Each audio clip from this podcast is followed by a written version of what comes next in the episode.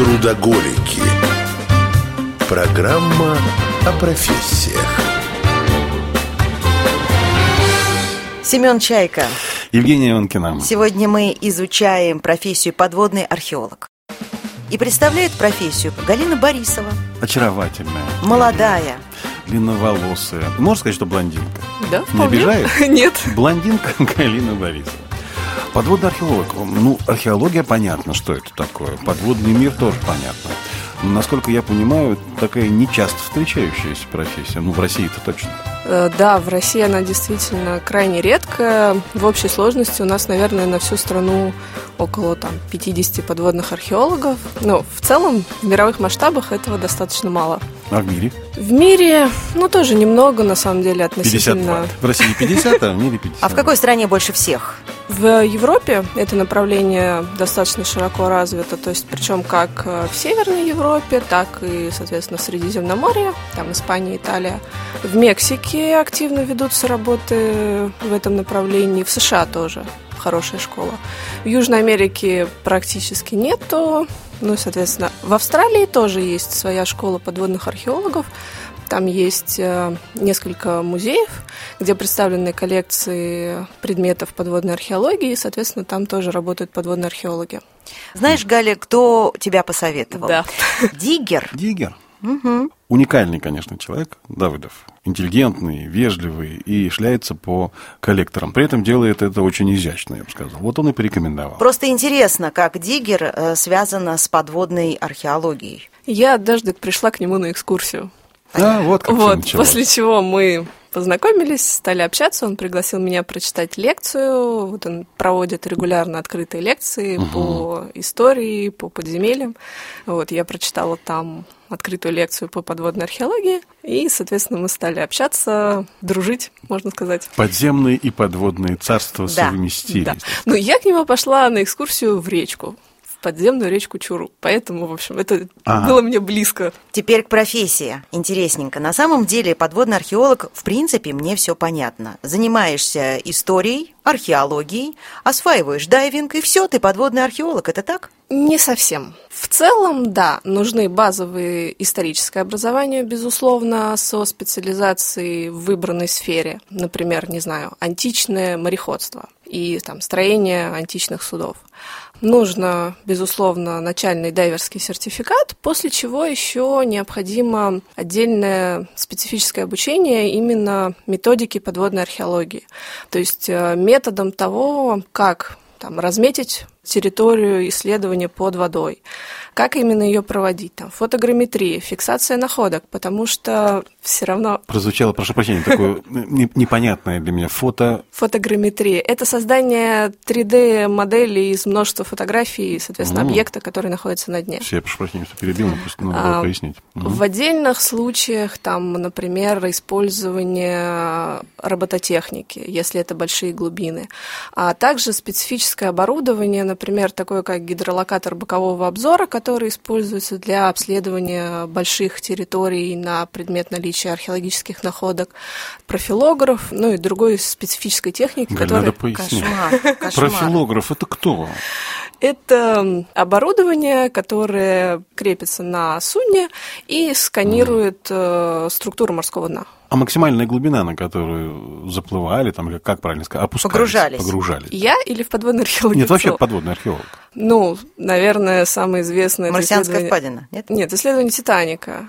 А. Одни из самых глубоководных, но как бы Титаник это отдельная история, то есть на таких глубинах э, человек там? в акваланге, там, по-моему, 3000 метров, там человек в акваланге не может погружаться на такие глубины, поэтому там использовались подводные обитаемые аппараты МИР, но, соответственно, в принципе, на глубинах свыше 60 метров э, люди как бы уже, то есть это телеуправляемые подводные аппараты, роботы, по сути. Потому что ну, на таких глубинах люди уже не очень могут работать или могут работать, но крайне непродолжительное количество времени. Ну вот и получается, что археология, подводная археология, она все-таки наука техническая, потому что море, океан, он глубок. Бывают такие места, куда не просто не заплыть, туда просто невозможно вообще даже представить себе эту глубину 3000 метров. Это же кошмар. Зачем тогда быть дайвером, если туда все равно плавают роботы? Или же вот обитаемые маленькие эти суденышки подводные лодки? Нет, это крайне как бы специфическая область исследований. На самом деле таких глубоководных исследований крайне мало, просто потому что они дико дорогие. Это очень дорого. Но при этом э, большинство работ выполняются на глубинах до там, 30 метров, в том числе, да, есть разные объекты подводного культурного наследия. То есть больше всего, естественно, затонувших кораблей, угу. потому что, в принципе, с тех пор, как люди начали плавать, корабли начали тонуть. Угу. Но что есть другие места, например, э, города, затопленные города. Угу. Самый известный, это, наверное, Александрия в Египте. Такие города есть у нас. Это Херсонес, Акра в Крыму, например. А, есть там Порт-Ройл на Ямайке, тоже известный пиратский город, ушедший под воду в 17 веке.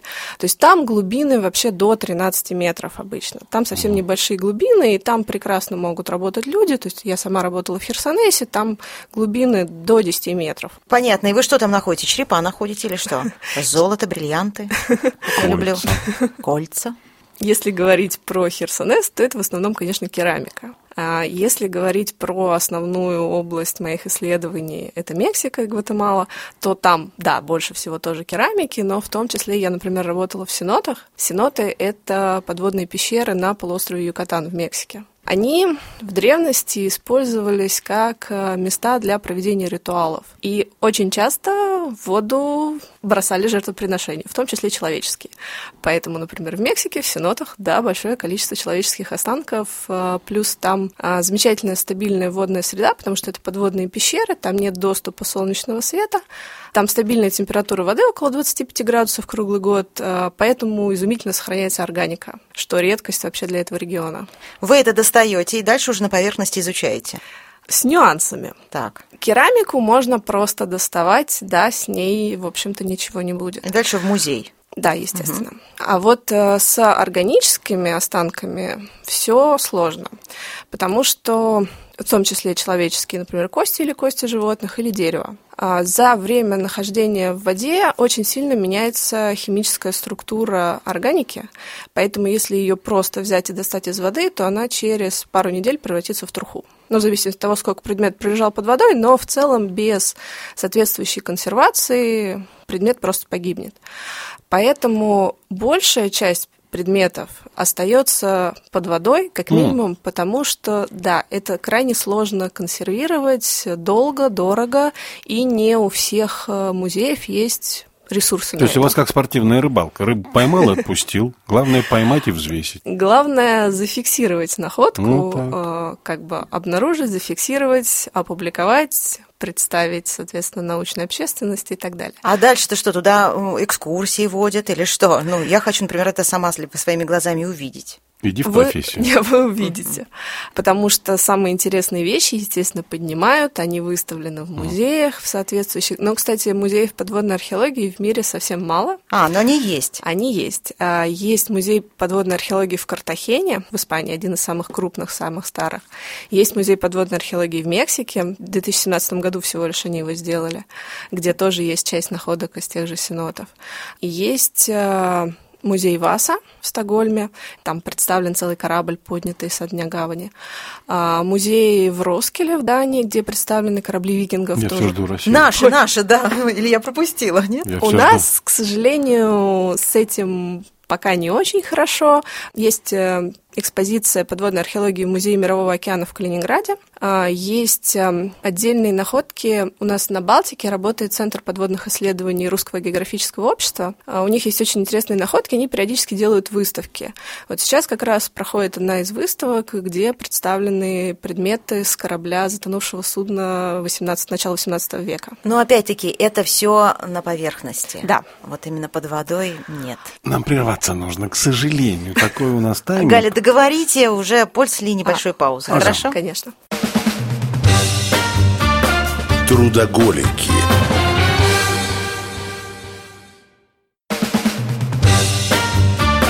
Трудоголики. Семен Чайка. И Евгений Анкина. Сегодня мы изучаем профессию подводный археолог. Уникальная профессия, таких как наша гостья Галина, всего лишь 50, может быть, где-то близко к этой цифре в России людей, Да. которые этим занимаются бесполезным делом. А из того, что я уже услышал, я понял, что абсолютно бесполезные. Ковыряешься там себе под водой, может быть, даже рискуешь и жизнью в том числе. Пускай эта глубина небольшая, там 15 метров, например. Ну а вдруг э, воздуха не хватило. А забрать с собой эти находки порой нельзя. Они так и остаются там на дне. А если вдруг, а если вдруг? Вот во всем этом раз и колечко с брюликом. Что, нельзя забрать? М? В зависимости от того, кем вы себя считаете, археологом или черным археологом. То есть совесть Вопрос тут, да? исключительно этический. Это совесть. Это просто совесть. Ну, а на совести, что я, я так понимаю. Ну, начнем с того, что законодательство практически любой страны мира, в законодательстве прописано, что объекты археологического наследия принадлежат государству. По сути, если вы присваиваете это себе, это будет воровством. Ну, никто же же не узнает об этом. Можно же как-то, нет? Ионкина настаивает. Ну нет, я хочу докопаться до истины. Ну, я, я бы Ну, сама правда так не же. поступила, на самом деле. это б- я так. А я подумал бы. Э, Правда же никто ж не узнает. А, Ну, во-первых, э, начнем с того, что предмет, изъятый подобным образом, навсегда потерян для науки. Зато для себя. Ну, тогда надо, стоит работать э, где-нибудь в США, где достаточно либеральное законодательство на этот счет. Находку 25% государства, остальное можно оставить себе. Ага. А у нас так нет, да? Нельзя. С сожалением сейчас головой. Ну да, да, от сожаления было в глазах. А, Семен обмолвился о трудностях. Вот мне тоже интересует вопрос, с какими трудностями в экспедициях сталкиваются подводные археологи. Это как в любых полевых работах всегда может что-нибудь пойти не так, но самое, наверное, распространенное просто испортилась погода, а видимости никакой, муть, волны, Ну, работать волн же на поверхности, а там красиво Они же. поднимают муть на дне. А. Если это небольшие Ну, глубины, так глубина 10 метров. 15, то конечно. просто, ну, опять же, если дно песчаное, то, соответственно, баламутит воду и все. Ну, Вообще, это рискованная профессия. Ну, э, для если женщины особенно. говорить про Для мои исследования, в том числе, поскольку я работаю как раз в Сенотах в Мексике, это пещерный дайвинг. Пещерный дайвинг считается одним из самых опасных в дайвинге, просто потому что это надголовная среда, всплывать некуда в случае чего. При работе в открытых водоемах, если что-то пошло не так, всегда можно всплыть. Но там очень серьезная дополнительная дайверская подготовка для того, чтобы, в принципе, разрешили погружаться в пещеры, отдельное обучение, достаточно сложное, поэтому как бы отдельное снаряжение, неподготовленные люди в пещеры не суются. А сколько человек в экспедицию такую, допустим, что-то изучают? Очень сильно зависит от объекта, от э, технической сложности, требуемой подготовки. Ну, минимум, максимум, допустим. Вот минимум, сколько должно быть людей в экспедиции? Слово должно здесь, наверное, не очень ну, лучше, актуально. оптимально. Ну, от э, 5-7 человек, например. а, вот так. Да, То есть двое-трое не идут. маловато. Ну, во-первых, э, начнем с того, что погружения всегда по двое осуществляются вдвоем. То есть, как минимум, должны быть четверо, чтобы совершать попарные погружения. А плюс, э, в зависимости от глубины работ э, после погружения какое-то время надо провести на поверхности. То есть для того, чтобы работы продолжались относительно непрерывно, нужно как минимум несколько команд. Вот. Ну а до, опять же, зависит от, э, если это обследование э, там, прибрежной территории обширной, то... Во всех этих людей. погружениях меня всегда волновало одно, а если акула, а если какой-нибудь там скат, а если, боже мой, там же рыбы страшные обитают. Это же тоже опасность, это, это же тоже риск, да? Сталкивались? С акулами нет. А надо. Ну, было бы интересно. Мо- Можно работать на Балтике, там акул нету. А, Хорошо, а в пещерах, вот, которые вы исследуете, там Там вообще жизни нет. Нет, там есть э, рыбы, черепахи, иногда крокодильчики небольшие. Вот я Нормально. работала... Акул говорит нет. А Ну, крокодильчики? крокодильчики Ну, бывают. кайманы, даже не крокодилы, кайманы. Они совсем небольшие. Да, я погружалась несколько раз в сенотах, где были кайманы, но они дружелюбные. Вполне Ну, они себе. мелкие просто. Ну да, они небольшие, греются, они там себе на если он солнышке. цапнет, все равно будет больно. Ну, а зачем ему цапать? э, То, что он не может съесть. Да. Понятно. Поэтому, Логично. если к нему не лезть, не тыкать его пальчиком, там, не пихать в морду фотоаппарат, то вообще ничего, наверное, не случится. А какая максимальная глубина, на которую ты погружался? 30 метров.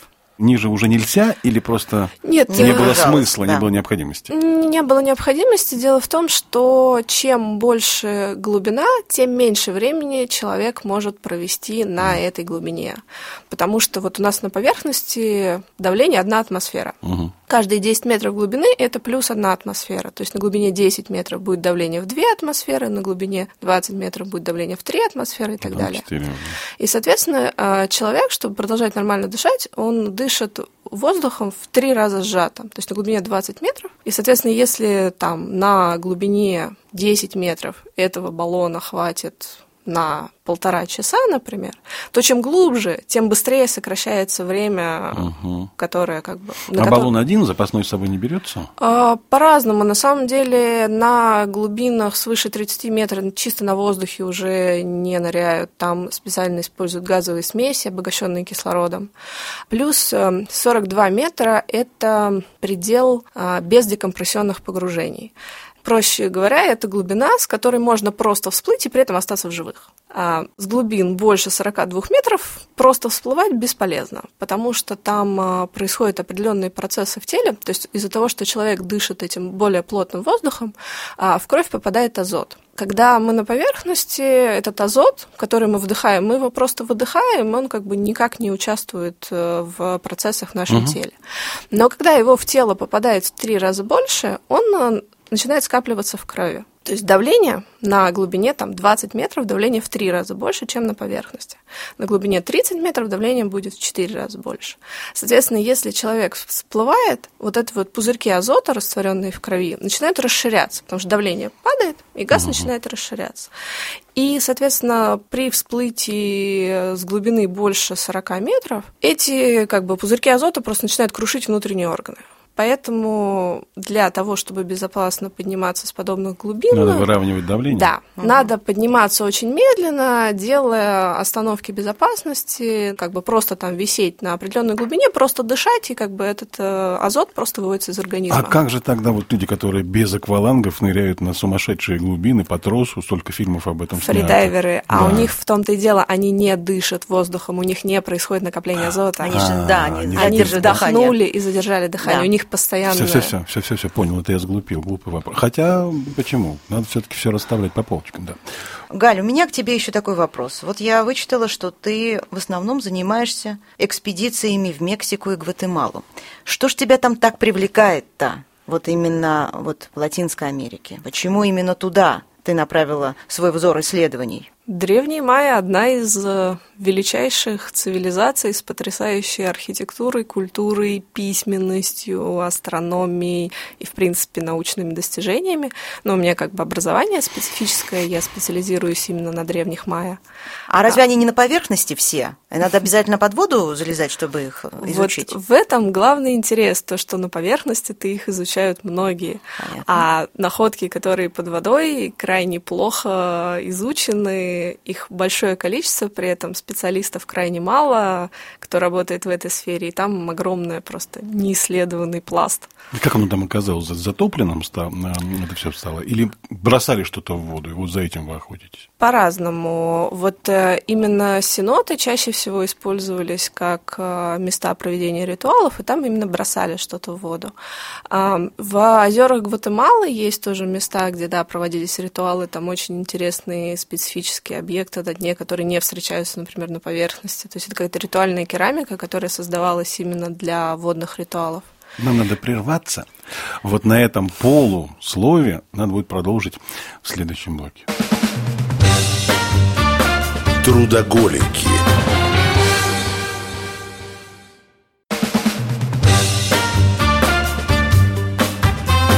Трудоголики. Программа о профессиях. Семен Чайка. Евгений Ионкина. И сегодня мы изучаем профессию подводный археолог с Галиной, пере- э, пере- с Галиной. Борисовой. А, Галя, мы вот так вынуждены я был оборвать на полусловие. Итак, надо продолжить мысль по поводу майя и по поводу того, как все это оказалось в воде. Да, А, и при этом в Гватемале тоже есть э, очень интересный объект в озере Атитлан. Это затонувший город. Он существовал примерно с 250 года до нашей эры до 300 года нашей эры, после чего оказался под водой в результате, скорее всего, там сильное землетрясение и связанное с ним, потому что там проходит Тихоокеанское огненное кольцо, там до сих пор э, куча активных вулканов. А в результате какого-то катаклизма город, который располагался на острове изначально посреди озера, он оказался под водой. Его иногда поэтично называют Атлантидой Майя. Угу. Самая крутая, самая классная находка для тебя. Можешь о такой рассказать? Ну, То есть что- нашла ли свою Атлантиду? Или, может Так. быть, что самое дорогое для твоей души и сердца, вот находка такая? Ну, наверное, это ритуальная керамика из озера Аматитлан, которую я уже упоминала. Это очень своеобразные сос- даже они не сосуды, они вообще не очень понятно, что такое. Высотой до полутора метров красиво украшенные предметы из керамики, которые не встречаются на наземных археологических памятниках. То есть вот они создавались для того, чтобы их опустили в воды озера. И их всего известно очень мало, В мире? в Гватемале. Это именно с а, майя а, Нет, нет, этих предметов в мире мало известно, я имею в виду. Или только Это вот- специфическая керамика, характерна именно для культуры Для- майя, поэтому нигде в мире ее в принципе больше нету. Вау. И плюс на ней видно очень сильное влияние Теотиуакана. Теотиуакан — это город рядом с современным Мехико, это полторы тысячи километров к северу. То есть это, видимо, был какой-то культурный обмен, культурные связи, которые отразились в каких-то ритуалах, связанных с водами озера. И вы вот эту вот, вот это нашли? Да. Теперь это где? Сейчас это в Гватемале, Да, естественно. я думал, на полочке дома стоит. Да. Ну, то есть в музее в Гватемале, я так понимаю. Сейчас оно не выставляется. Ну, слушай, а вот за это что-нибудь получает археолог? Ну, какую-то награду, хоть какую-то копеечку. Зарплату. Просто зарплата. А медаль? Нет? Ну, нет, просто За зарплата. Ну, для того, чтобы получить медаль, надо совершить действительно выдающиеся открытия. Ну, в частности, например, э, Юрий Валентинович Кнорозов. Это человек, который в 50-е годы прошлого века дешифровал письменность майя, советский ученый, который ни разу на тот момент не был ни в Мексике, ни в Гватемале, он совершил подобного рода открытия. И он э, был награжден э, высшей государственной наградой Мексики орденом Ацтекского орла Вау. за свои достижения. Э, Коснулись мы уже вопроса денег. Ну, просто интересно для тех, кто, может быть, хотел когда-нибудь бы этим заняться. Насколько высоко оплачиваемая это опасная достаточно профессия? Высоко относительно чего? Так, девочки, высоко относительно собственных запросов, давай так. Ну, вы же понимаете, что у каждого человека запросы Именно. свои. Ну, хорошо, в среднем. 50 тысяч рублей в месяц. А я не в России Или обычно работаю. полмиллиона. А, то есть зарплату тебе платит другое государство. Ты иноагент? А, ну, у нас, например, есть э, международные гранты, есть, естественно, какие-то... А, то есть исследование производится на гранты. По-разному, но в том числе многие исследования действительно Ну, в общем, я так понял, что скататься в экспедицию это вполне прибыльно. Да. на жизнь хватит. Отлично. Кто вас заказывает? Только же государство решило найти там утонувший город. И вот давайте-ка мы пригласим подводных И археологов. каких именно, да. Вот как тебя находят те, кому это нужно? Ну, во-первых, меня уже не очень находят, я вполне себе работаю в определенной сфере. Нет, давай сформулируем по-другому. Смотри, знаю- вот, э, Женя очень правильный вопрос поставила, я считаю. Допустим, какое-то государственное образование там, в Гватемале, решило, что им нужно обязательно изучить вот это дно. И они думают, кого бы позвать из подводных археологов. Открывают списки, говорят, о, Галя, вот Галя из России, она вот такая классная, надо ее позвать. Вон Мануэль из Испании, вот давай его позовем. Как это происходит вообще? Гватемала не очень хороший пример для этого, будем честны, потому Какой Мексика. лучше? Мексика. Мексика Прекра- лучше. Вот Давай Мексика. Мексику. Ага. В научном сообществе есть э, сложившаяся система представления результатов и оценки экспертной деятельности. И это, например, публикации. Публикации в научных э, рецензируемых журналах, в международных научных рецензируемых журналах, выступления на конференциях. Там конференции тоже бывают разного уровня. То, что мы говорим про подводные исследования, это на самом деле всего пара месяцев в году. После этого надо обработать э, весь материал. То есть, например, написать научный отчет, доклады на конференциях, написать статьи, иначе просто если о находках никто не узнает, то они не имеют никакого смысла. Поэтому, в принципе, при желании достаточно легко найти человека, который работает в этом сфере, и в том числе, например, по уровню публикаций и выступлений оценить как бы, уровень его работы. Ну и, кроме того, это достаточно узкая сфера, поэтому там крайне быстро происходит знакомство Понятно. с людьми, То которые есть, в этом работают. Галь, раскрой секрет. Нашла ты, например, испанский галеон с тонной золота. Вот вы нашли, а, Находка, такая находка. Класс. Вы отмечаете это событие? Ну, там собираетесь своим дружным подводно-археологическим коллективом и И на эти тонны золота пьете нам. ну, вообще-то как-то отмечаете вот это вот открытие, ну, сами для себя. Я понимаю, что в научном мире это одно, зарплата это другое, но у вас вот как проходит, так скажем, а, празднование вот этих вот открытий? Галя задумалась. Да, Видимо, Да, в общем, Галя не не, очень, наверное, проходят самые крупные тусовки, если их можно так назвать. Да. Это как раз на конференциях, какие-нибудь там фуршет закрытия конференции. Вот так вот. Ну, с поправкой на ковид, окей. В последнее время конференции всем онлайн, и это большая печаль. То есть вы не собираетесь, не отмечаете где-нибудь в пабе, ура, мы сегодня обнаружили Хорошо, я переформулирую майя». вопрос. Что нужно найти, вот как ты это видишь, как понимаешь, где-то там на дне, для того, чтобы устроить, ну, совершенно потрясающую, сногсшибающую вечеринку Да. и радоваться этому потом неделю и получать благодарственные письма со всего мира от поклонников, естественно, и коллег. Вот что нужно найти? Начнем с того, что в большинстве случаев ничего ни в какие соцсети выкладывать нельзя до официальной сдачи научного отчета. Поэтому история, что «Ой, смотрите, мы тут нашли такое», Смотрит нет, на нас с это тобой, не жизни. как на придурков. Ага. Но мы вообще в этой области не сведущи, Да. поэтому задаем такие же. глупые вопросы. Мы смотрим американские голливудские фильмы, где это все выкладывается, и думаем, о, классно. То есть я много таких фильмов, правда, видела. Ну, в голливудских фильмах и Человек-паук по стенам Ну, бегает так-то, поэтому с поправкой на реальность. Никакая страна мира не даст просто так покопаться в своих недрах, как бы кому попало. То есть для того, чтобы получить разрешение на исследование, в России, например, это называется открытый лист,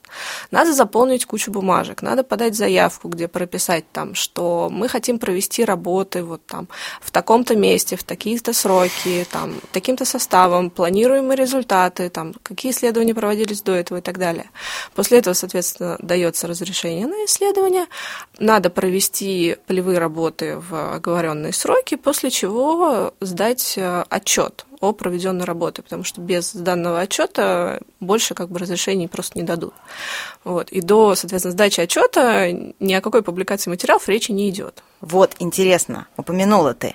А в Россию зазывают иностранных подводных археологов, чтобы нашу территорию здесь изучать? Есть ли специалисты по нашей стране? Это Там. спорный вопрос, но если говорить про Черное море, то у нас там практически вся территория это пограничная зона, и там даже русским-то погружаться, там нужны всякие согласования в большинстве случаев, там еще всякие военные базы морские и прочее, там нужны согласования. где покопаться, да. А где у нас можно Вот. тогда исследовать? А, где покопаться-то у Ну, например, совместные экспедиции как раз на Балтике периодически осуществляют, то есть там с финнами, соответственно, вот остров Гогланд как раз, где работали специалисты Центра подводных исследований. Так Каспий не интересен? Каспий, э, мне кажется, что на данный момент он сильно недооценен. Там э, работы толком не проводились, были наметки, но пока так. Но мне кажется, что он сильно Байкал? недооценен. На Байкале нет особо объектов именно подводного культурного наследия. Почему? Хороший вопрос. Надо накидать. Ну, чтобы потомки наши могли изучать. Нам На самом деле это получается уже. очень перспективная профессия, подводный археолог. Конечно. Много чего не изученного. Но в мире по примерным оценкам около трех миллионов затонувших судов лежит на дне. И о них Ни еще одного в никто не знает. Да. Надо заканчивать. К сожалению. Представляешь, как время-то пролетело? Да, С просто подводным археологом. пробежала. Спасибо большое, Галя. Ну, Галя, это было спасибо. правда очень интересно. И прости нас за, может быть, немножко наивно. Я видел в ее глазах этот, что не спрашивает. Но это нормально, потому что мы к этому не имеем отношения. Мы со стороны на это все смотрим исключительно по картинкам и фильмам. Теперь у нас есть м, потрясающая информация из первых рук, как говорят, или Да, из и первых уст. представление о том, кто такой подводный археолог. Очень красивый, так сказать. У нас в смотри. гостях была Галина Борисова, подводный археолог. Галь, спасибо большое. Спасибо, Спасибо. вам огромное, было очень Спасибо. приятно пообщаться. Трудоголики.